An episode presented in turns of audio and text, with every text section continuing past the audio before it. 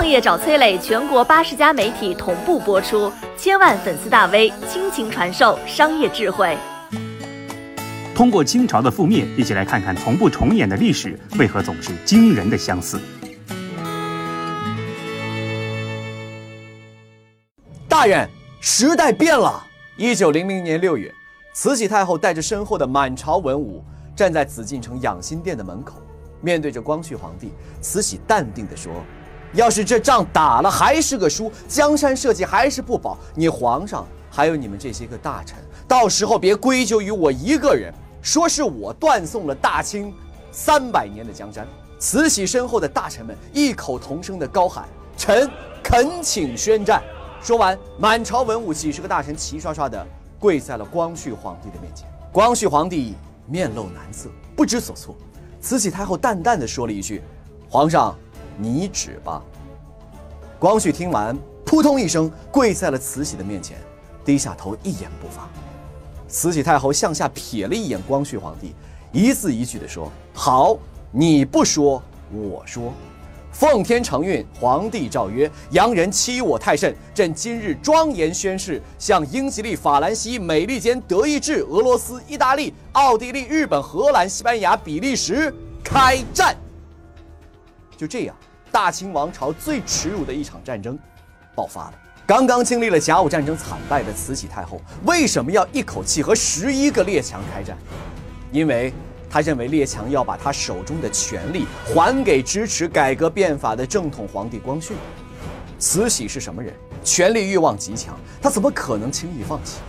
她决心用开战来捍卫自己的权利。而此时，他需要一群听他的话、甘心被他利用的人。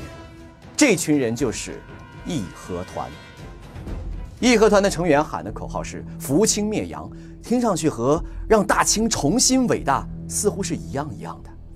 义和团的成员极度的暴虐排外，他们不问青红皂白，杀死无数洋人和无辜群众，烧毁一切和西洋有关的东西。他们就是八国联军侵华的导火索。这群人不好管，很棘手，可能会带来大麻烦。慈禧早就知道。开战半年前，他就痛斥山东巡抚，说他偏袒暴力的义和团不成之徒。但是半年之后，对八国联军宣战之前，慈禧又说义和团成员是国家赤子。为什么？因为义和团只是他的棋子，他要让义和团来对抗准备掀翻他的洋人，他要保护自己的权利。那大清的正规军呢？就在慈禧对十一国宣战的同时，他还给两广总督李鸿章连发了十二道圣旨，要求李鸿章带领军队北上秦王。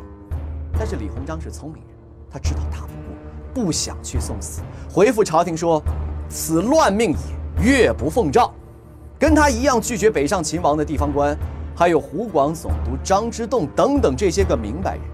很快，整个中国东南各个省份的督府之间达成了东南互保协议。他们还和列强达成了协议，约定双方在中国东南沿海不会开战，保护商教自由。这件事儿让大清和慈禧颜面扫地。从此时开始，手握军政大权的清王朝发达地区的地方官就开始和慈禧和大清产生了嫌隙。这也是后来大清覆灭、分裂。军阀割据的祸根，没有了南方新军支持的大清，只能派出废物一般的八旗子弟和义和团去硬扛八国联军。结果嘛，大家都知道，八旗军和义和团是一触即溃。眼看着八国联军快要打进北京城，慈禧带着光绪慌忙地逃往了西安。和谈中，他笑着对列强说出了“量中华之物力，解与国之欢心”的名言。只要保住自己的权利、国家和人民的利益，他都可以弃之不顾。最终，李鸿章代表慈禧和列强签下了辛丑条约，大清背上了四点五亿两白银的巨额债务，慈禧甩锅给了主战派的大臣，杀光了他们。而至于义和团嘛，慈禧已经利用完了，怎么可能还会留下他们呢？捍卫权力不择手段的慈禧太后，被当作棋子的排外暴力团体义和团，坚决拒绝执行慈禧命令的大清地方官，背上巨额债务的大清。希望大清换元首的世界各国，这个一百二十年前发生的历史故事，为什么现在看起来如此的眼熟？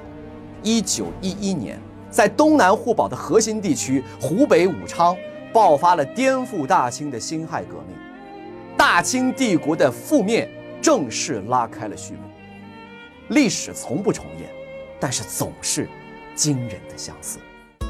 我是崔磊，很多互联网公司都曾邀请我去分享创业方面的课程，包括抖音、快手、百度、阿里、腾讯等等。我把主讲内容整理成了一套音频课程，里边包含如何创业、如何做副业、优质项目剖析等等，相信啊会对您有所帮助。下拉手机屏幕，在节目简介里边添加我的个人微信，这套课程今天免费送给您，快去领取吧。